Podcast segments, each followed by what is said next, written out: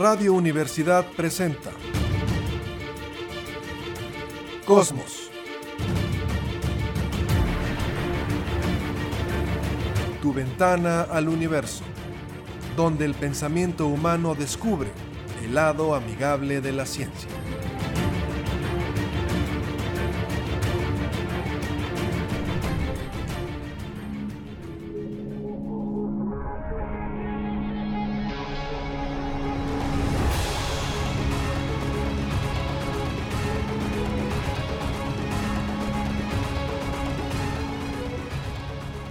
¿Qué tal? ¿Cómo está? Muy buenas noches. Bienvenidos a Cosmos, tu ventana al universo, por supuesto, con muchísimo gusto en el 88.5 de frecuencia modulada en San Luis Potosí, Radio Universidad. Saludo esta tarde, Jessica Mena, ¿cómo estás?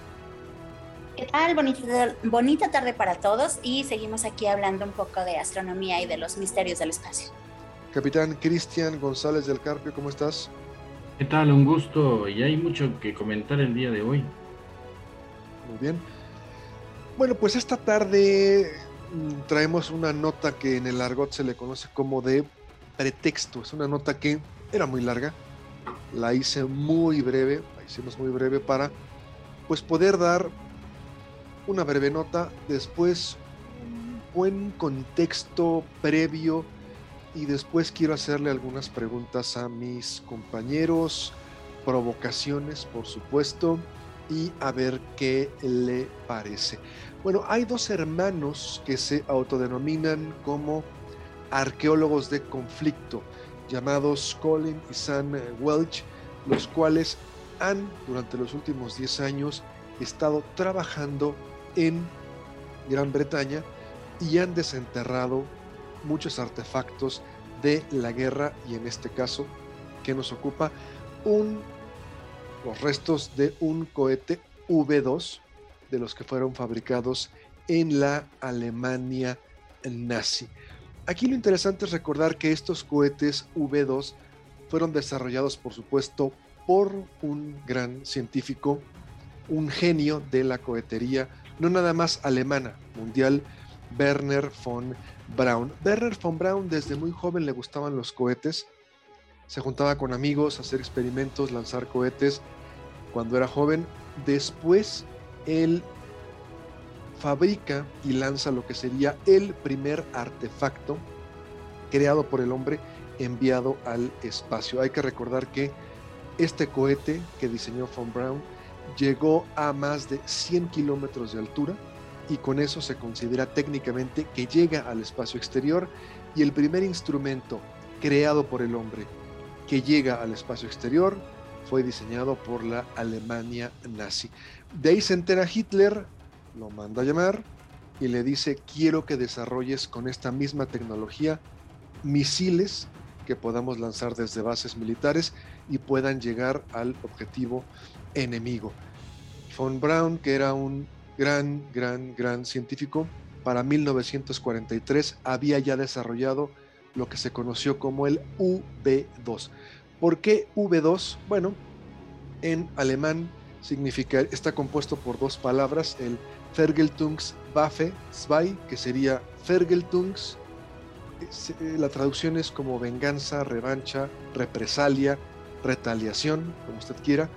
Waffe significa armamento y dos, bueno, la número dos. Es decir, el nombre de este cohete significaría arma de represalia número 2. Y se le ocurrió a Hitler porque pues era una venganza por los bombardeos que había hecho Gran Bretaña en algunas ciudades alemanas.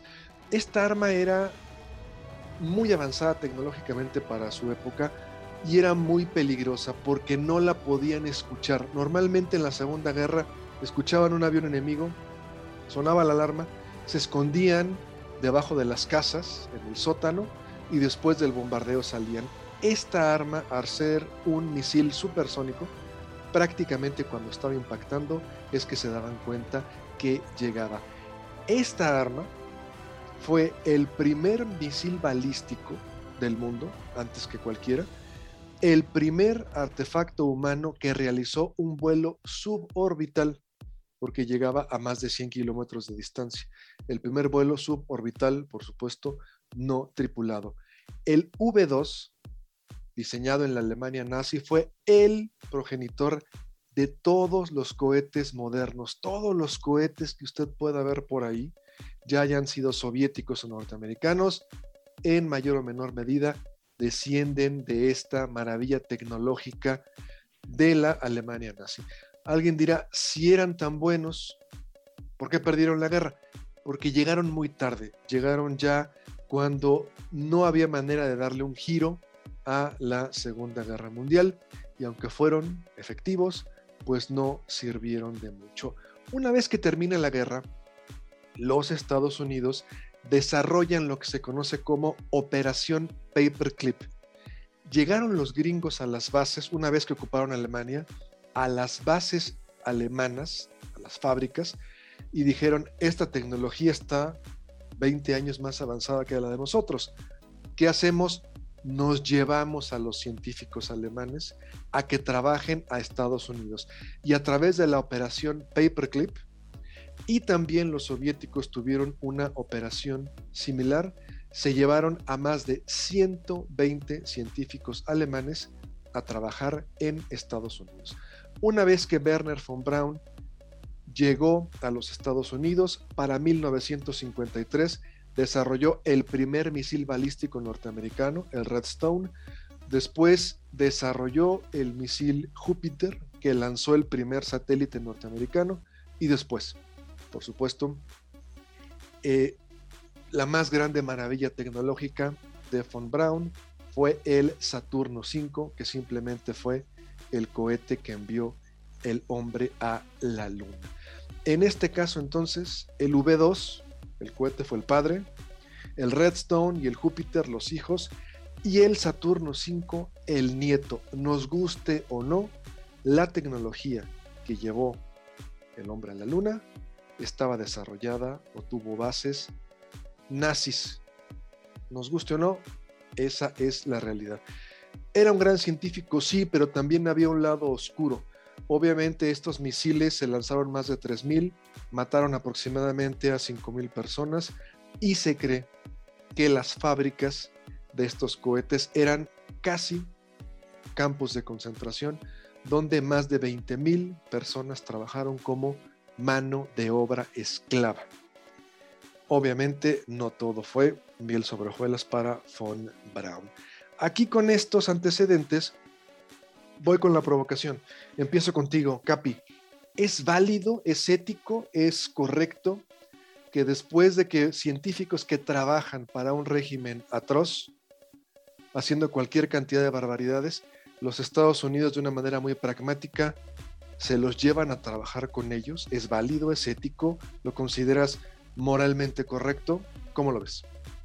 En política es muy relativo en, la geopolítica, sobre todo en la de esa época y con las circunstancias que se avecinaban, pues es muy difícil hablar de ética, ¿no? En, en el juicio de Nuremberg, eh, se habla de ética y era una discusión porque en realidad eh, en Europa eh, la, la, fuerza invasora, la de los aliados, causó más destrozos que la, conquista alemana. Entonces es muy difícil de eso y, deja los cohetes.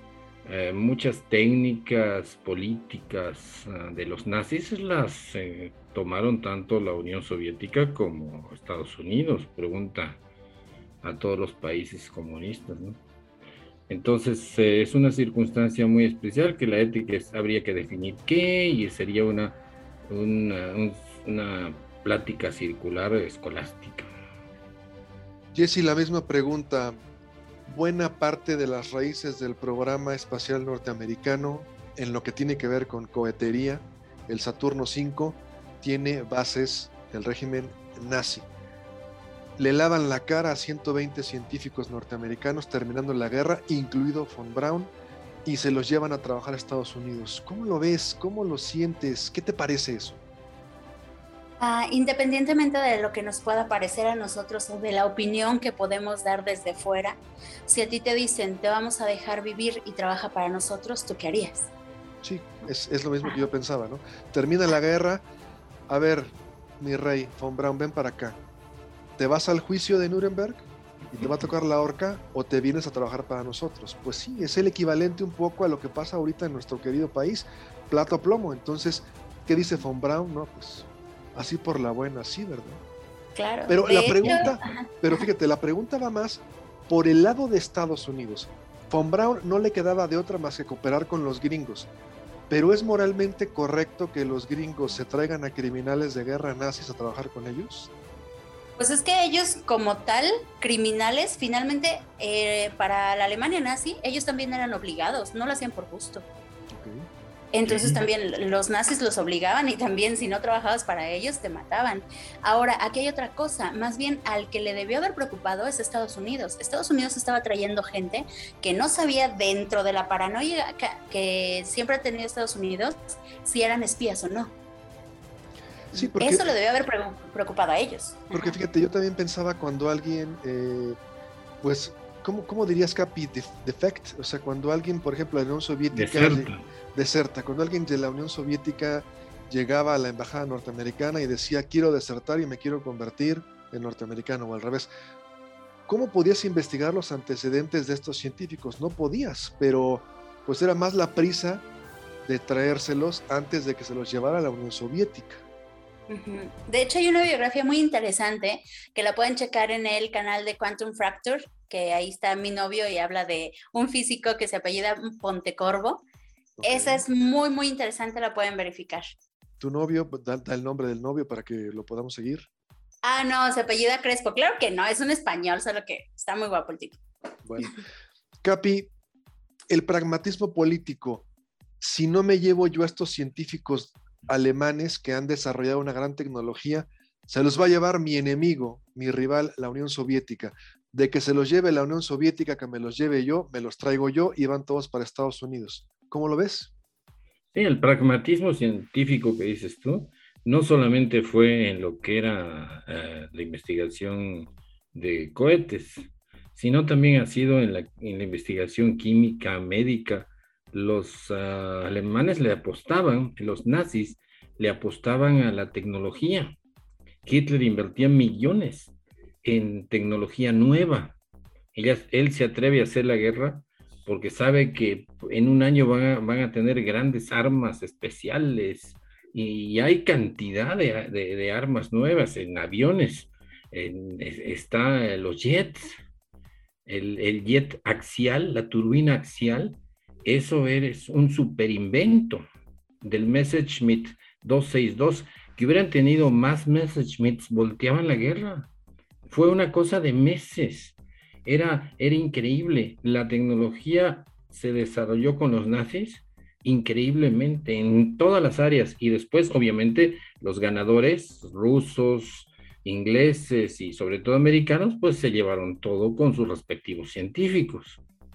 Imagínate, yo cuando preparaba la nota, eh, Jesse, me imaginaba un universo alterno. No es, que simpatice, simplemente uno piensa mil cosas en el cual Hitler, en lugar de invadir Polonia en el 39, se espera unos añitos. O a lo mejor no hace la guerra. Y voy a invertir toda esta lana en tecnología. Yo decía, imagínate una bandera nazi en la luna. Porque ya tenían el cohete, podían haber mandado al primer hombre al espacio. En lugar de hacer la guerra y gastarme dinero en la guerra, le voy a invertir más lana tecnología. No la tenían los soviéticos ni los gringos. Imagínate una bandera nazi en la luna, Jesse. Sí, claro, la historia sería completamente diferente. Obviamente sería otro imperio al que se le rendiría tributo en este momento, ¿no? De manera mundial. Em, me gustaría pensar que, que, la paz es como, como un bien alcanzable, aunque históricamente, pues no, los humanos tendemos a hacer tonterías. Entonces, pues bueno, finalmente en algún momento eh, íbamos a estar destinados a, pasar prácticamente por todo eso. Sí, si escucharan alguna vez un corte, estaría, estaríamos más de acuerdo con lo que tú dices. Capi, eh, tecnología alemana, y te hago esta pregunta, que es una provocación. ¿Tú crees que sin las aportaciones de los científicos alemanes, concretamente von Braun y su equipo, Estados Unidos hubiera podido conquistar la Luna? Es una provocación, ¿cómo lo ves? Sí, también eh, eh, en Estados Unidos existieron eh, científicos que desarrollaban este sistema de cohetes. El, recordemos, un cohete simplemente es utilizar las, la ley de acción y reacción de, Newton. Era, era evidente, tarde o temprano lo iban a descubrir. Eso, eso. Lo que hizo lo que hicieron los alemanes, pues es como en toda, la, en toda situación crítica, lo que está en estudio se lleva a cabo. Y pase lo que pase porque es urgente. Lo interesante es esto, si hubieran esperado un año, hasta hubieran tenido la bomba atómica. Si hubieran, si Hitler hubiera sido menos uh, faltado, menos hipócrita, evidente, hubiera sido un poco más diplomático, porque el de plano, todos los tratados, pues los olvidó, traicionó a medio mundo. Sí, el, el Ribbentrop-Molotov, por ejemplo, ¿no? Ya hiciste un pacto con la Unión Soviética. No puedes invadir un país como ese, un país tan grande. O sea, ya hiciste un pacto, no invadas la Unión Soviética, por favor. Es, es, idiota esa decisión. Pero no lo hizo, traicionó a todo el mundo. Pero poniéndose en lugar de él, si tiene solo éxitos que ni él mismo esperaba. Sí Sí. Piensa que efectivamente sus generales son prodigiosos y, toda su campaña del Blitzkrieg, la guerra relámpago, utilizando aviones eh, que bombardean las bases aéreas y los puntos estratégicos y luego en, en, un día llega a cualquier país con los tanques, donde la infantería apenas puede seguirlos. Entonces era una guerra relámpago que, que en muchos países se le admiraba incluso en Estados Unidos. Yo en este caso, eh, si me permite hablar en primera persona respondiendo a la pregunta, ¿hubiera alcanzado la luna Estados Unidos sin la colaboración de von Braun y de los científicos alemanes? Yo creo que sí, pero se hubiera tardado más. Es decir, a lo mejor no hubieran llegado en la década, como lo proponía Kennedy, hubieran tardado más, pero eventualmente lo hubieran logrado porque tienen mucha capacidad y tenían muchísimo dinero. Pero lo que le permite acceder a esta tecnología alemana, que estaba a lo mejor 15, 20 años más adelantada que la propia, es hacer las cosas más rápido. Capi, y luego voy con Jesse. Sí, eh, eh, para estas fechas ya se hubiera alcanzado la luna, pero a lo mejor se hubiera tardado porque también recordemos que la carrera espacial eh, se inicia por la confrontación, la rivalidad, la Guerra Fría. Si no hubiera habido Guerra Fría y todo hubiera sido maravilloso, no se hubieran puesto a, desarrollar técnicas tan difíciles, a aventarse ese, ese proyecto tan riesgoso que era en esas épocas eh, viajar a la Luna y de vuelta. Imagínate, imagínate, Jesse, una carrera espacial, Unión Soviética, Estados Unidos y a la Alemania nazi. Qué loco. Imagínate. Porque si de por sí hubo presión, si de por sí hubo gente que prácticamente murió en el intento, recordemos a los astronautas del Apolo 1, precisamente por esta premura que tenían de llegar por llegar. Eh, que yo siempre lo he dicho, era simplemente una guerra de egos. Entonces, imagínate meter el ego nazi, Sería la cabose. Ahora, Capi, los norteamericanos son los mejores vendedores del mundo, le pueden vender cubos de hielo a los esquimales. Y Von Braun era un gran vendedor. No sé si recuerdas que Disney, el, mero mero de Disney, Walt eh, Disney, hizo un video en los 50 en los que hablaba de la posibilidad de llegar a la luna y ya salía ahí Von Braun ataviado con su traje, no sé si recuerdas el video, un traje cruzado, espectacular, hablando con acento alemán y diciendo, no se preocupen, si me dan el dinero, yo puedo cumplir la promesa y llegar a la luna. O sea, al final también había mercadotecnia, pues para que la gente no relacionara un poco esto, ¿no? De los crímenes nazis. Sí, esa era la idea. Definitivamente el, fue algo muy triste porque era eh, la Alemania era la Alemania antes de Hitler era un pueblo muy culto, muy técnico, disciplinado, era el ejemplo de, una sociedad que trabaja por eh, buscar un desarrollo económico, material, tecnológico. las primeras autopistas se hicieron en, Alemania, pues no se diga, eh, eh, Alemania era un ejemplo para el mundo. El problema fue que fue, galvanizado por esta idea de venganza, de indignación, de la imagen, la fantasía de la imagen del pueblo escogido, como muchos otros pueblos, ¿no? Eh, Yuval Harari en, la novela, en, el libro Sapiens dice eso, que a lo largo de la historia diferentes fantasías han ido avanzando las civilizaciones o destruyéndolas. Pero cuando un pueblo le entra a una fantasía, a una realidad imaginaria, como él dice, se, coordina, se, estructura y logra maravillas. Por eso los, eh, los líderes carismáticos cambian la historia. El problema es que hay líderes carismáticos que declaran la guerra y hay otros que anuncian una nueva sociedad. Hay otros que más o menos ahí le van y van llevándola tranquilos, ¿no? Me estoy refiriendo a un líder que estaba haciendo muy bien las cosas, eh, John Kennedy, a un líder que a fuerzas quiso hacer todo, que es eh, Hitler, y por otro lado Stalin. a cuan más de, por desarrollar su país, se olvidaban que estaba hecho, los países están hechos de personas y estas, eh, estos dos pues causaron, los dos últimos, millones de muertos de sus paisanos mm, por un ideal que al final resultó absurdo y perdedor. Nos quedan eh, tres minutos para ir a la pausa. Jesse, al final, los grandes logros que hizo Werner von Braun, tanto en la Alemania nazi como en el programa espacial norteamericano, pueden borrar un poco ese pasado turbio que tuvo o definitivamente no? Bueno, nada más para lo del comentario del CAP, eh, clínicamente Hitler está catalogado como sociópata carismático. Es el término. Interesante, ok. Ajá. Y mm, en buena parte de la historia, la guerra ha sido pauta para el desarrollo tecnológico, ¿no? Desgraciadamente. Cada una de las guerras que hemos tenido en la etapa moderna de la humanidad, pues ha dado tecnología y ha dado muchísimos avances. Entonces, y lo sigue dando. Actualmente la guerra, la milicia sigue dando un montón de, avances tecnológicos que podemos aprovechar. Entonces yo creo que, te digo, como humanidad, pues eh, vamos a seguir con eso que si se pueden borrar un poco los crímenes, no, crímenes son crímenes, crímenes están ahí, pero podría tal vez atacarse un poco desde el punto de vista en que muchos científicos fueron obligados, otros científicos eh, tuvieron la intención de dar tecnología que fuera para el bien de la raza humana y los militares la usaron en contra de la raza humana.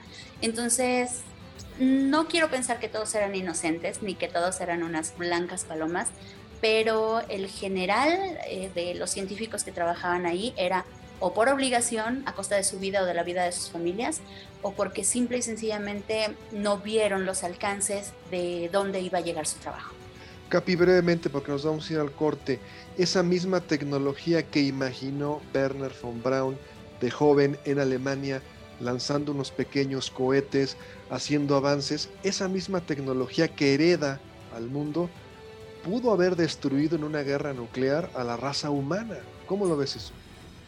Sí, la Segunda Guerra Mundial fue toda una, sucesión de eventos que se ha declarado de que todos los países fueron culpables, porque había muchos que le vendían armas a Hitler, había intereses eh, capitalistas que Hitler eh, acabara con el comunismo soviético, como siempre, todas las guerras no solamente son los que se enfrentan en el campo de batalla, diría que los soldados que se enfrentan son los más inocentes.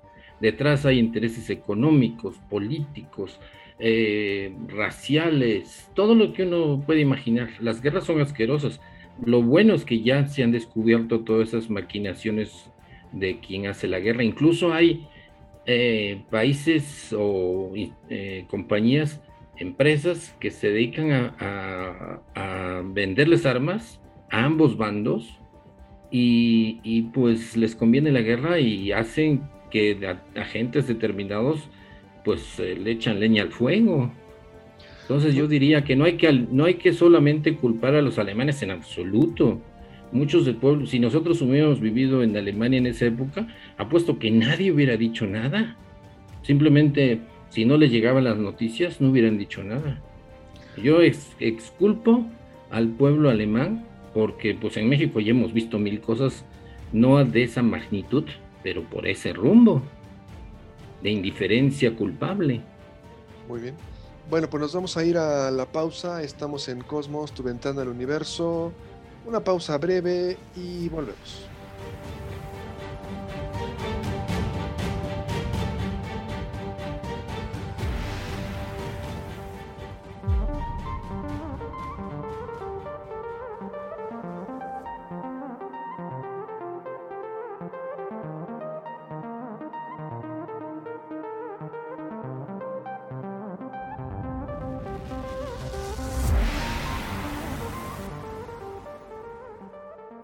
Regresamos, estamos en Cosmos, tu ventana al universo, el bloque pasado.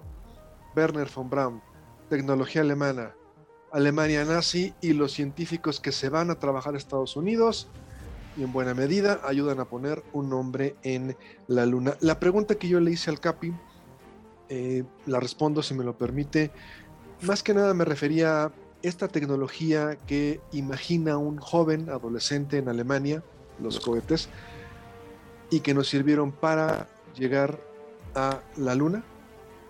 Esta misma tecnología pudo haber en una guerra atómica de misiles balísticos, un enfrentamiento Estados Unidos, la Unión Soviética, destruido a la humanidad. Era como la reflexión, los sueños que tenía un joven alemán de poder construir cohetes y llegar al espacio, ese mismo sueño se pudo haber convertido en nuestra peor pesadilla, porque esa misma tecnología de misiles balísticos nos hubiera servido para destruir a la humanidad. Brevemente, Jesse, ¿qué opinas?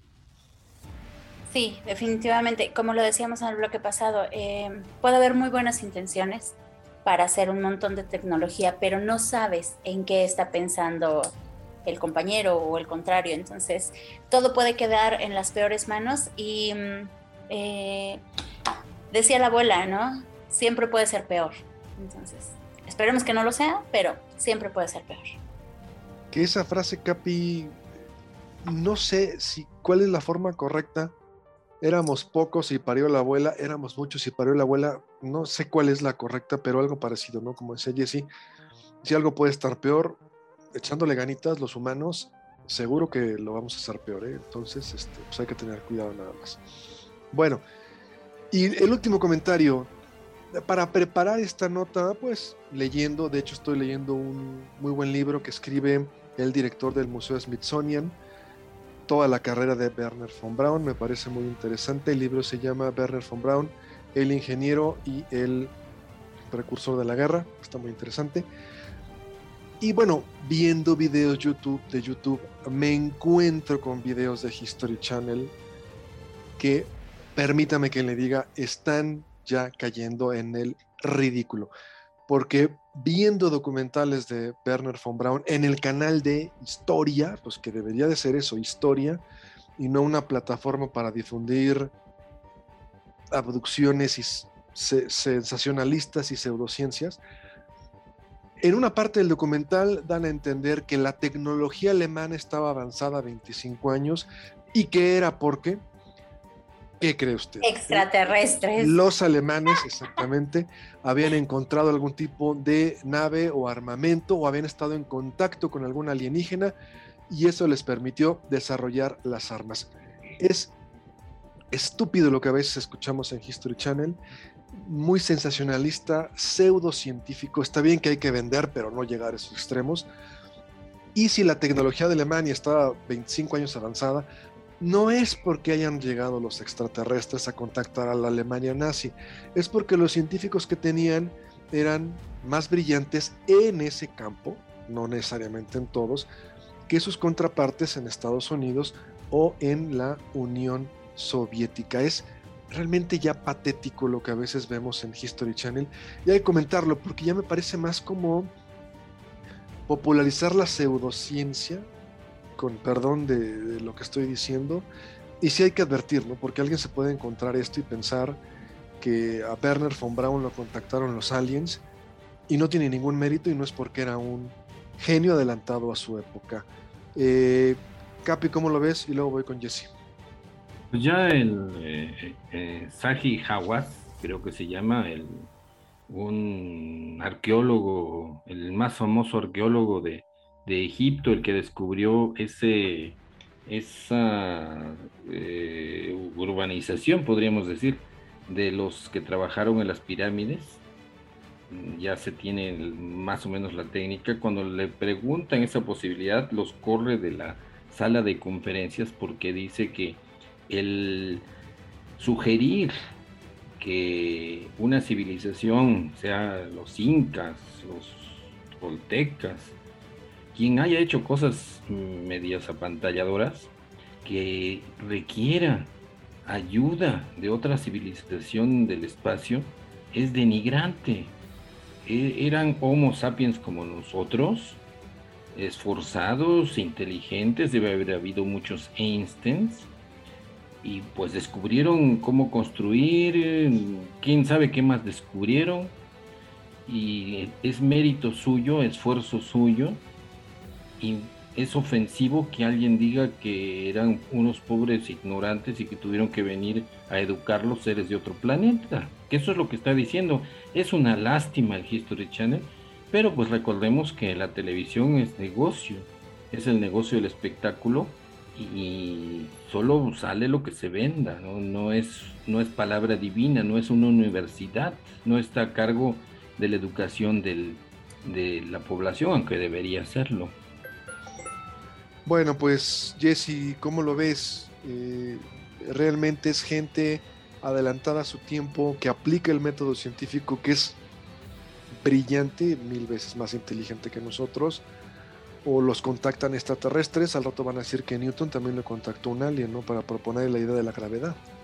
Claro, exacto. Y van a decir que la computación cuántica que se está desarrollando ahorita o que Elon Musk eh, para desarrollar los cohetes espaciales también trabaja con extraterrestres, ¿no? Es muy fácil decir eso, pero lo peor es que también es muy fácil que la gente se lo crea. Independientemente de la gente que lo dice, lo peor es que hay mucha gente que consume esta clase de noticias y precisamente por eso History Channel y muchos otros medios de comunicación y de divulgación, eh, bueno, no de divulgación, más bien de comunicación, se agarran de esto porque es lo que la gente consume, es lo que van a vender. Entonces venden su alma al demonio al decir, pues yo necesito ganar dinero, necesito comer, entonces mejor me dedico a esto. Un pacto fáustico, eh, definitivamente. Y Capi, en este caso, entonces, eh, si realmente hubieran contactado a los alienígenas, a los científicos de la Alemania nazi, pues Alemania hubiera ganado la guerra, por Dios. Esa, esa aseveración se cae sola si no es porque Werner von Braun era un genio, más bien es porque lo contactaron extraterrestres o se estrelló alguna nave en Alemania y de ahí pudieron hacer una ingeniería en reversible, pues hubieran ganado la guerra, ¿no? Creo que esa aseveración se cae sola, Capi. No, es absoluto, no vale la pena ni hablar. De hecho, ese canal, vuelvo a decir que lástima que haya terminado en, en estos programas que cuestan mucho porque viajan, tienen tomas aéreas. Y, el otro programa, esa de los gorditos que andan comprando recuerdos de la guerra y recuerdos de por ahí, qué lástima para la cultura de una sociedad. Eh, habla muy mal de Estados Unidos. Es una imagen pésima. Sí, porque eso debe estar en un museo, no en una tienda de empeño. Y además eh, los hijos o los nietos Llegan con pistolas de, alemanas, las Luger, con sables japoneses, a vender lo que los abuelitos les costó casi la vida llevarse de Japón, de Alemania, del frente de batalla. Y lo venden por 100 dólares. De veras es indigno para el pueblo americano. Deberían prohibir eso. Sí, debería, sí, sí, así como hay una ley que te impide vender o comercializar rocas nucleares, si a ti te llega una roca nuclear por lo que haya sido, la ley te impide que la puedas vender. Esto tiene que ver con la temática del programa. Si usted se encuentra a alguien que le quiere vender una roca, eh, una roca lunar, perdón, y que sea real, una roca lunar, está prohibido por la ley. Lo meten al bote. Así sea que se la hayan heredado, regalado, se la haya encontrado o se la haya robado. Si es real, la ley lo prohíbe. Debería ser algo similar, Capi.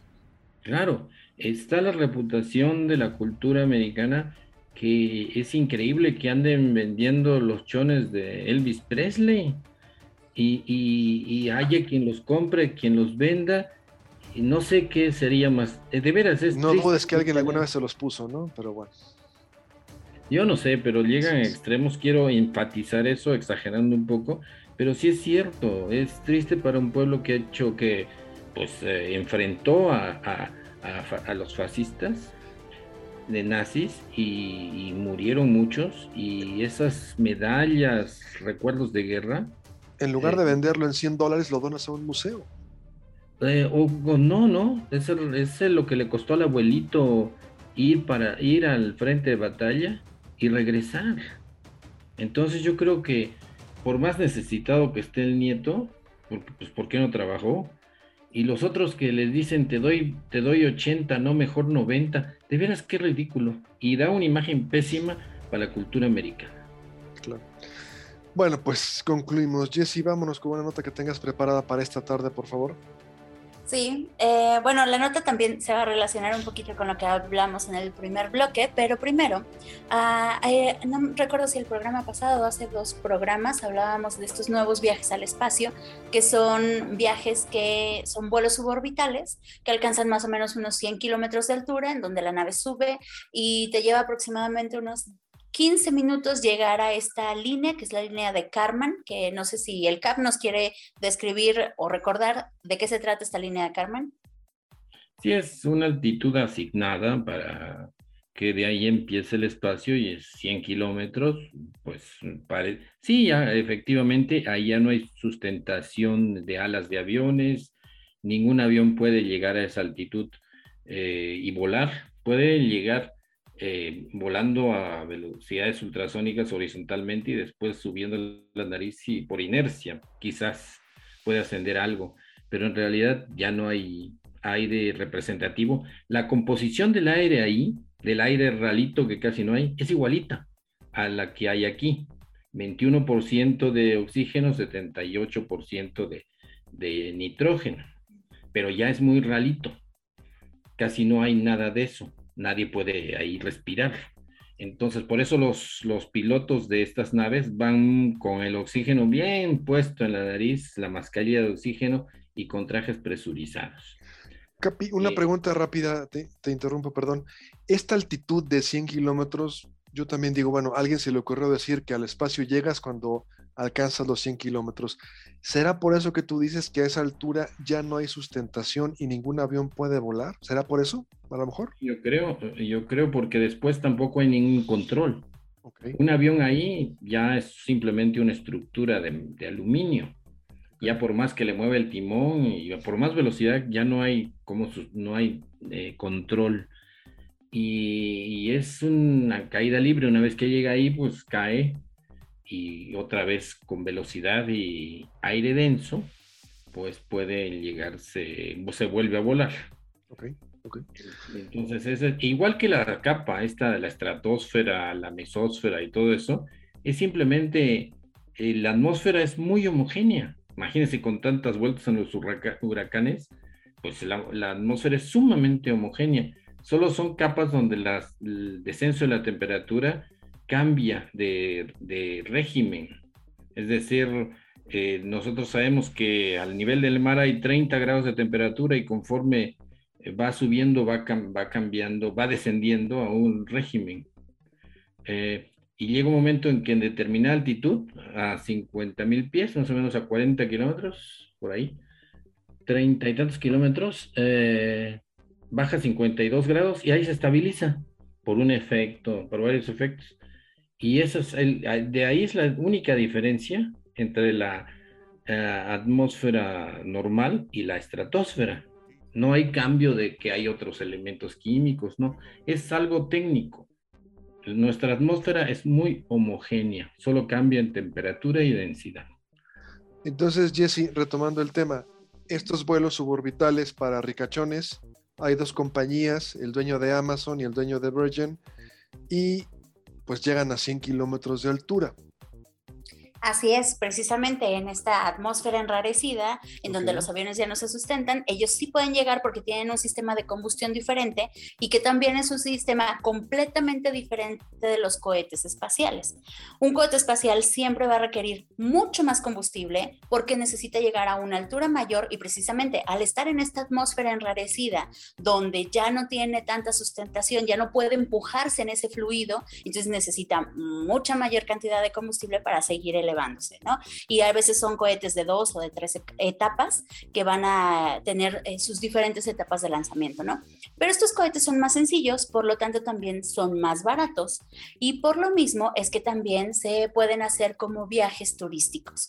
Estás en el espacio, en esta línea de los 100 kilómetros de altura sobre el nivel del mar, eh, te mantienes ahí durante unos cuantos minutos, como dijo el CAP, la nave se mantiene más o menos en caída libre, que sería el concepto, ahí eh, van a durar unos cuantos minutos y luego van a empezar a bajar a la superficie de la Tierra. Pues estos vuelos, que son relativamente mucho más baratos que los viajes espaciales, ahorita andan más o menos en el costo de unos 250 mil dólares. Entonces, pues ya hay más gente que puede pagar eso a pagar un viaje espacial. El Capi lo puede pagar perfectamente. Claro, obviamente. y... bueno, ahorita le digo. ¿Y? Perdón. Entonces, se realizó este viaje, precisamente. Em, este viaje tuvo cuatro tripulantes, cuatro, digámoslo así, turistas espaciales, y entre ellos alguien que seguro el CAP sabe quién es, William Shatner. CAP, ¿te acuerdas quién es él? El capitán James T. Kirk, de la Unión de Planetas. Exacto, que viajaba en la nave... Enterprise. Star Trek. Sí, de viaje a las estrellas. Sí, porque la gente sí ubica Star Wars, pero Star Trek no tanto. a muchos, muchos nos enamoramos del espacio, de por esa serie, esa serie que fue un avance no solamente en ciencia ficción, sino también en relaciones humanas, porque la, la tripulación era muy heterogénea en nacionalidades. Había un japonés, el teniente Zulu, había un piloto eh, ruso, Chekhov, y, no se diga de el vulcano, ¿no? El señor Entonces era una, la, teniente Ujura, era de, de, África, de los Estados Unidos de África, asumieron, asumía el productor que en un futuro África se iba a unir en un Estados Unidos africanos y ella era la de, la de comunicaciones.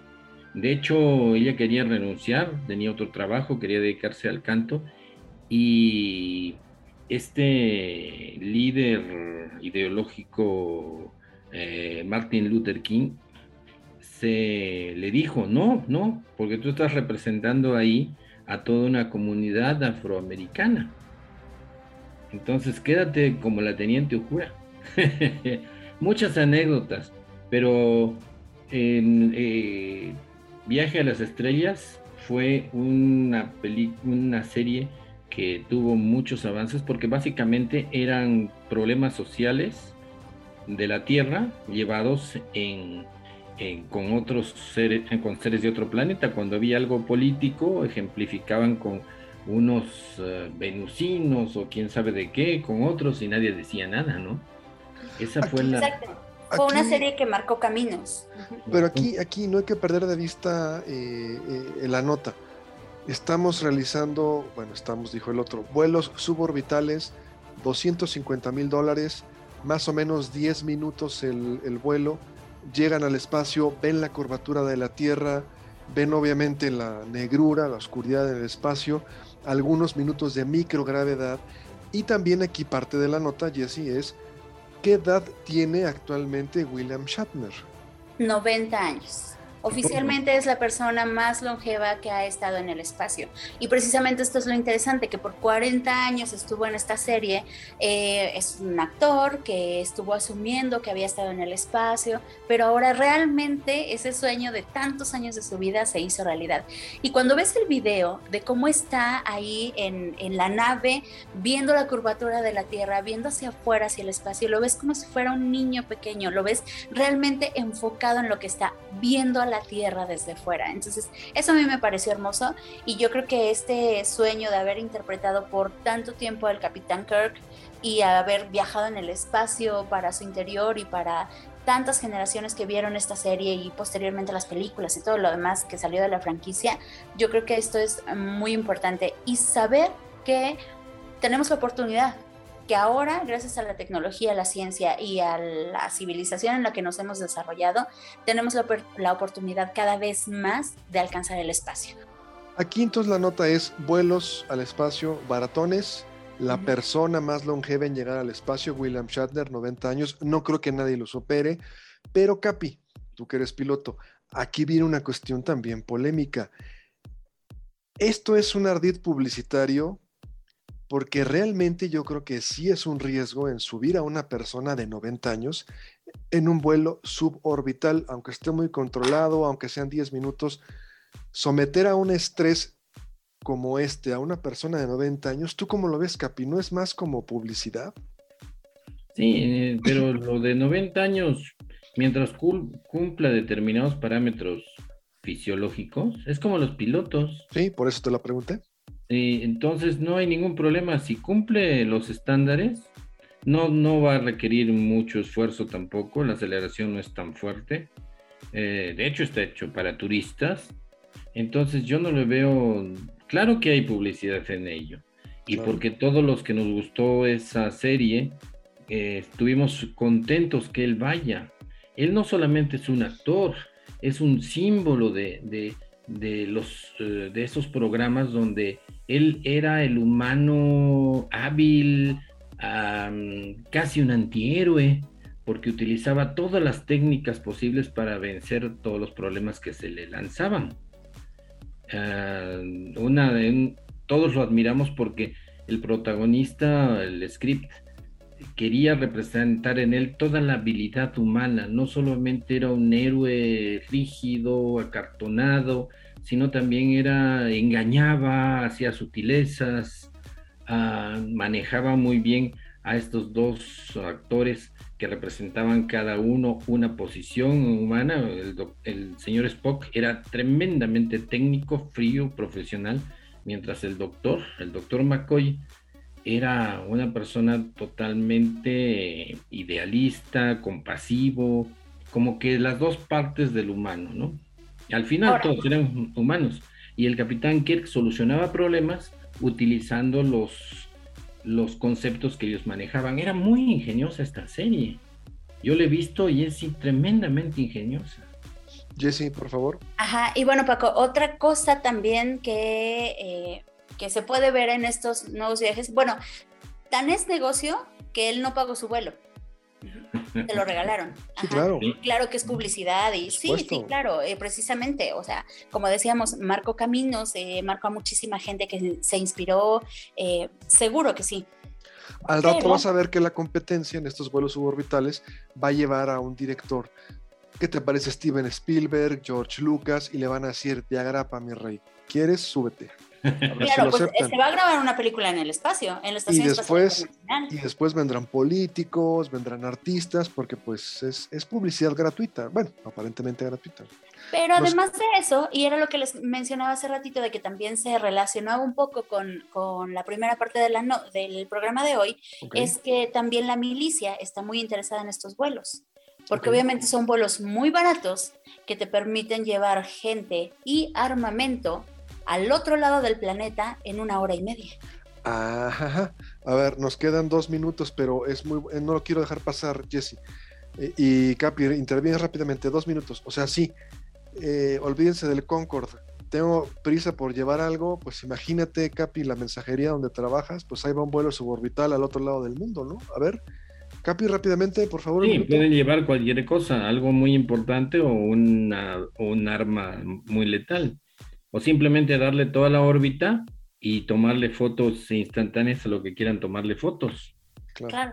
Es, es, siempre, siempre el, el, espacio va a ser, eh, nació así, nació como en la Guerra Fría, nació como una amenaza probable, pues se están pasando encima del país todo el tiempo y están ahí arriba. Como, dijo Johnson, nos pueden tirar algo desde órbita. Entonces siempre va a estar esta situación, ¿no? De que el espacio está lleno de intereses. Se nos acabó el tiempo, pero concluimos. Jesse, por favor. Conclusiones finales. Bueno, pues que veremos a dónde nos llevan estos viajes. Ojalá que a con el tiempo se abaraten más, que muchas personas que han o que hemos tenido el sueño de viajar al espacio los podamos alcanzar. Y si no, pues veremos que las próximas eh, generaciones lo hagan. Capi, nos vamos. Gracias, buenas tardes. Manténganse curiosos, es parte de nuestra naturaleza humana, no la destruyamos y cuiden pues la ecología y todo lo que es natural. Gracias, esto fue Cosmos, tu ventana al universo, todos los sábados en punto a las 6 aquí en Radio Universidad. Pásela muy bien, nos vemos. Radio Universidad presentó Cosmos.